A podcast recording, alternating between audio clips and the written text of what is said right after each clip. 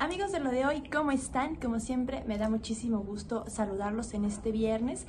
Y bueno, pues la nueva normalidad nos alcanzó. En algunos estados de la República pues ya hay semáforo verde y esto significa que algunas actividades como el regreso a clases podrían eh, empezar de nueva, cuenta. ¿Esto qué significa?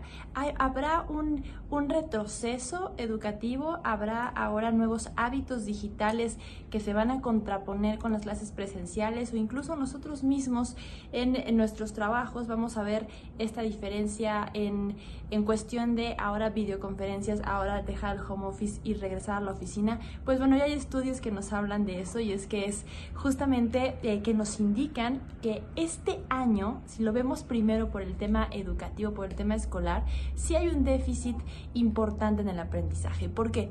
Porque eh, el, el, estar frente a una pantalla es una barrera que nos llevó a tener muchos distractores y más por el tema de pues, redes sociales y aunque ahora los, eh, la mayoría de los millennials y centennials son multitask, van a presentar diferentes tipos de atención. Es decir, vamos a tener a niños en particular que no van a estar cómodos ahora eh, frente a un maestro en el aula y que van a preferir regresar o quedarse en modalidad digital porque la modalidad digital les generó comodidad, les generó eh, la, una manera de poder poner atención de repente en sus clases y de repente en su entorno y esto los enseñó a tener un nuevo Em, un nuevo mecanismo, una nueva forma de aprender. Entonces, eso lo vamos a ver ahora con niños, niños que no les va a gustar socializar tanto, niños que eh, los menores, por ejemplo, los chiquitos entre 3 y 4 años, no van a estar acostumbrados a convivir como lo debieron hacer durante ese año tan importante.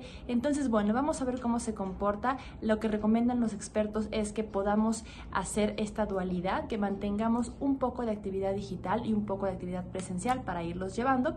Y nosotros los que regresamos eh, a, a, la oficina, que abandonamos el home office, bueno, los adultos vamos a presentar menos estrés porque se dice que en el tema del home office presentamos un incremento de estrés al estar todo el tiempo conectados frente a una pantalla. Los problemas de visión van a disminuir, la neurosis y los dolores de cabeza. Como siempre, ustedes tienen la mejor opinión.